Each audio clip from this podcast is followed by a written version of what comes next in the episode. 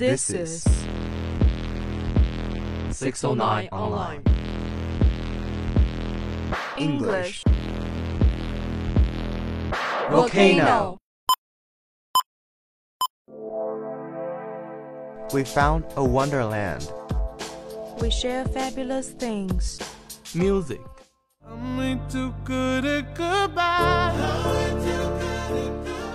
Stories. Experts are unable to explain why the owls have suddenly changed their sleeping pattern. News. The United States looks forward to a new consultation on China's foreign NGO management law before the end of the year. Dialogue. But here we are. It's all good. Lana, I'm going to cut to the chase. You've already broken my heart. Shut up. No, you have, right? You can see. International thoughts. Global horizons. Open mind. Profound significance. Let's get together and set fire. Our English English volcano. Volcano eruption.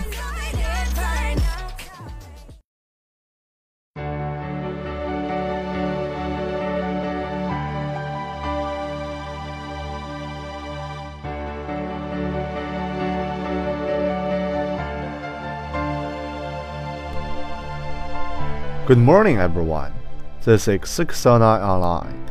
Nice to see you in English Volcano. I'm Markel. Hello, guys. I'm Snow.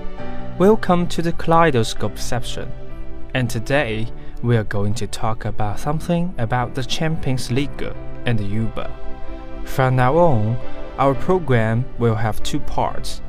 Hope you enjoy it. Okay, let's get it started. New club, same superstar. This year's Champions League will have a different complexion following Cristiano Ronaldo's high profile move to Juventus. Ronaldo has helped Real Madrid lift the most coveted trophy in club football four times in the past five years. But his departure from the Spanish side, along with manager Zinedine Zidane, means this year's competition is one of the hardest to call in recent seasons. Beaten finalist in 2015 and 2017. Italian champion Juventus will be hopeful that Ronaldo, the Champions League's all-time top goal scorer, can fire the Juventus to a first European Cup since 1996. He'll do what he has been doing for the last 10 years. He will bring goals to Juventus, and I fancy Juventus to win the Champions League this year solely for the fact that Cristiano has gone there.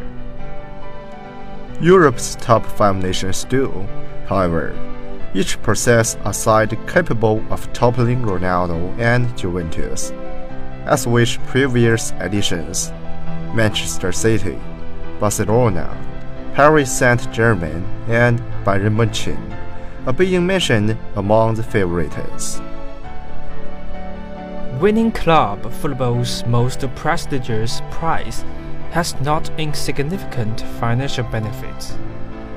Prize money of $1.5 billion was last year distributed between participating clubs from the qualifying round to the final, while winners Real Madrid walked away with over $100 million. First up, however, is the group stage draw, which took place Thursday in Monaco. The group format remains the same. Eight pools comprising of four teams each, with no more than one club from a single nation in each group. Final seedings will be decided following Wednesday's final round of qualifiers, after which teams are drawn from four pots. The top of the draw features holder Real Madrid, Europa League winner Atletico Madrid, and the domestic champions from Spain, Germany, England, Italy, France, and Russia, with the latter's Lokomotiv Moscow the cleaner underdog. Manchester City will be hoping to replicate domestic success in Europe this season. And the feeling amongst Pep Guardiola's players is that a Champions League title is within their reach. In Manchester last season, we had a feeling that we are ready for it. Midfielder Gundogan told the German newspaper, "It was not enough. This year, nothing has changed in this feeling. I believe that we are even a bit more mature. We have the potential to become Champions League winners." Guardiola, who masterminded the English champions record-breaking season last year, won the Champions League twice with Barcelona, but has since failed to take a side beyond the semifinals. Qatari backed PSG has been chasing European glory for the best part of a decade. But new boss, Thomas Tuchel, dismissed the talk of winning the Champions League when he replaced Unai Emery at the end last season. In Neymar, Kylian Mbappe, and Edinson Cavani. However, Tuchel has agreeably the most failed strike force in European football. German champion Bayern Munich, the last night Spanish Champions League winner in 2013, was unlikely to fall short against the Real Madrid in last year's semifinals. Atletico Madrid is also expected to shine after winning the Europa League last season, Europe's second-tier club competition, and overcoming rival Real Madrid in the UEFA Super Cup. Barcelona has fallen at the quarter-finals in the past three seasons. Ernesto Valverde's side will hope to avoid Roma, its nemesis last year, in the group stage. Below the competition's heavyweights in Pot 2 are sides capable of topping any Champions League pool. Tottenham did just that last year, defeating Real Madrid at Wembley in the process, while Roma reached the semifinals after mounting a stunning comeback against Barcelona. Manchester United may be a side in this area having already suffered two Premier League defeats, but Jose Mourinho's star-studded side will still hope to go further than the last 16 stage than they managed last season after being surprisingly knocked out by Sevilla. Napoli, meanwhile, is under the watchful eye of new manager Carlo Ancelotti, who has led the side to three Champions League titles. The Italian outfit fell just short of winning its first Serie A title since 1990 last season. Benfica's qualification on Wednesday means last year's finalist Liverpool will be drawn from Pot 3. Teams higher up the draw will be desperate to avoid Jurgen Klopp's man and the fiery Mohamed Salah. The first group stage games will take place on September 18th, with the eventual champion crowned at Madrid's Wanda Metropolitan on June 1st. Okay, let's take a break.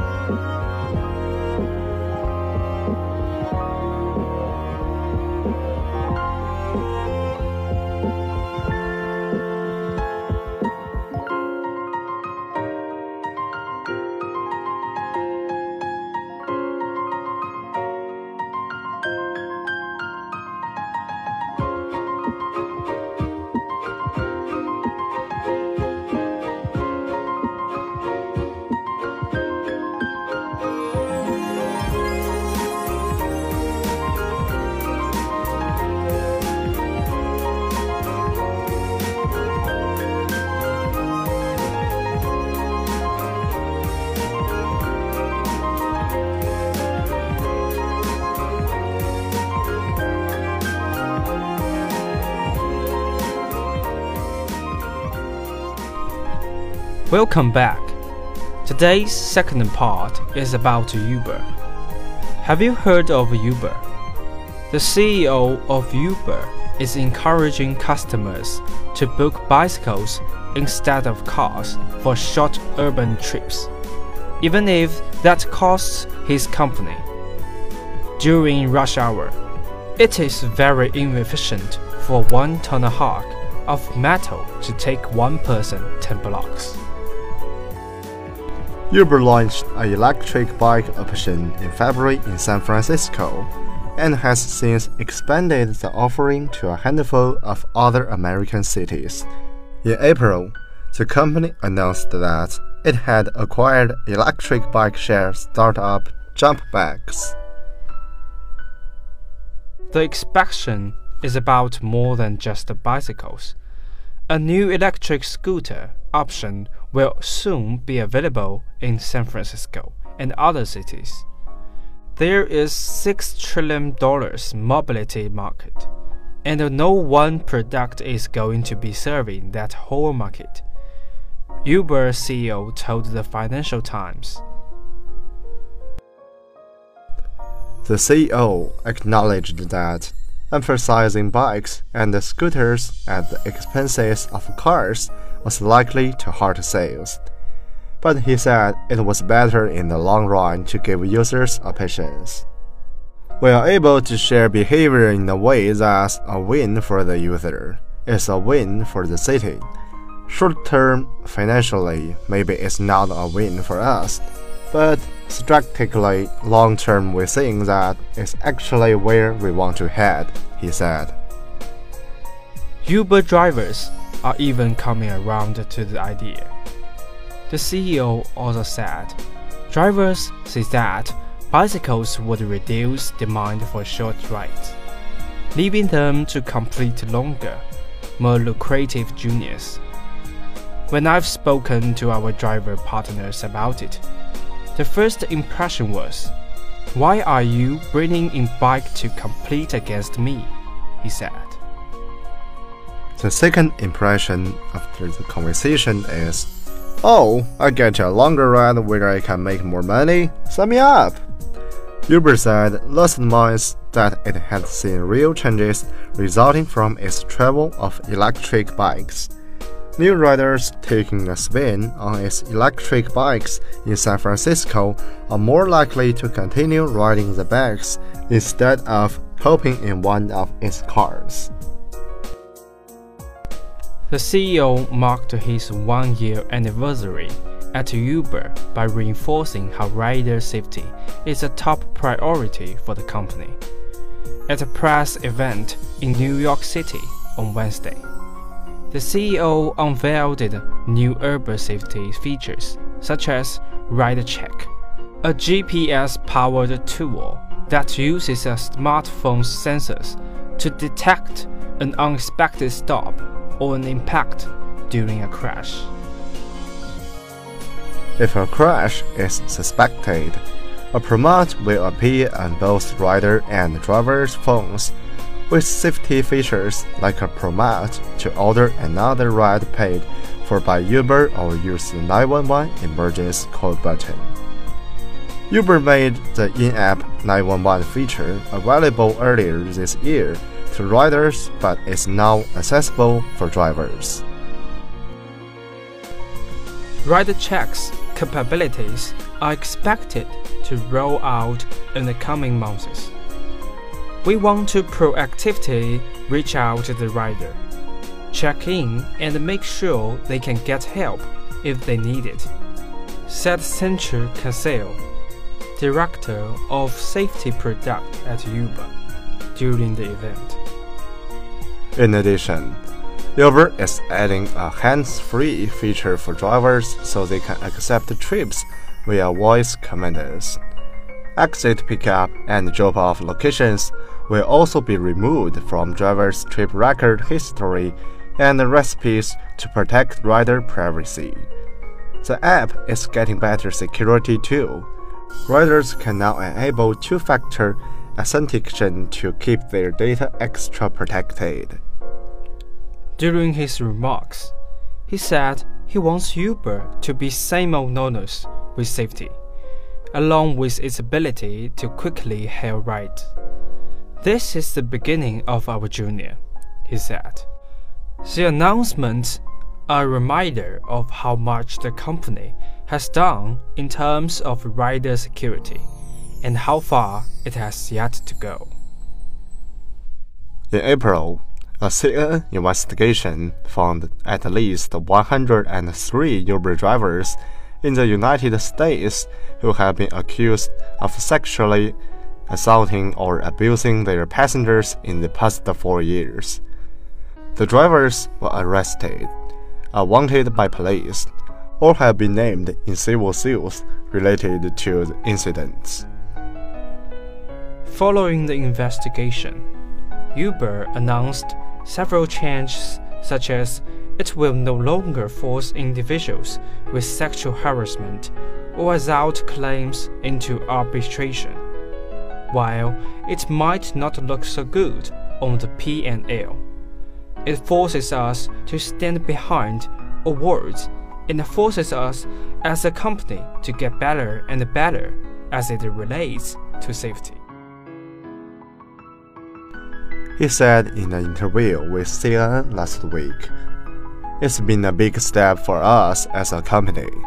Uber also said it will publish a safety transparency report to the publicly put numbers behind how many sexual assaults and other incidents occur on its platform, but it has yet to do so. We haven't nailed down an exact timeline, but we are working toward. Now it's a vocabulary time. The first word is the complexion.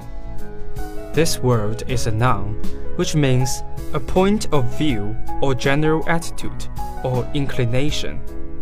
For example, during the past several years, the complexion of the rich in China has changed in many aspects. The second word is prestigious. This word is an adjective, which means admired as one of the best and the most important. For example, playing in the World Cup is always prestigious to a country. The third word is proactively. This word is an adverb, which means descriptive of any event that has an effect on events, or stimuli or process that occur subsequently. For example, organize to proactively resolve the problem and develop the effective actions. The last word is arbitration. This word is a noun, which means the hearing and determination of a dispute by an impartial referee agreed to by both parties. For example, we should include an arbitration clause in the contract. That's all for our today's English Volcano. Thank you for your listening, and especially thanks to our director, Jay. See you next week.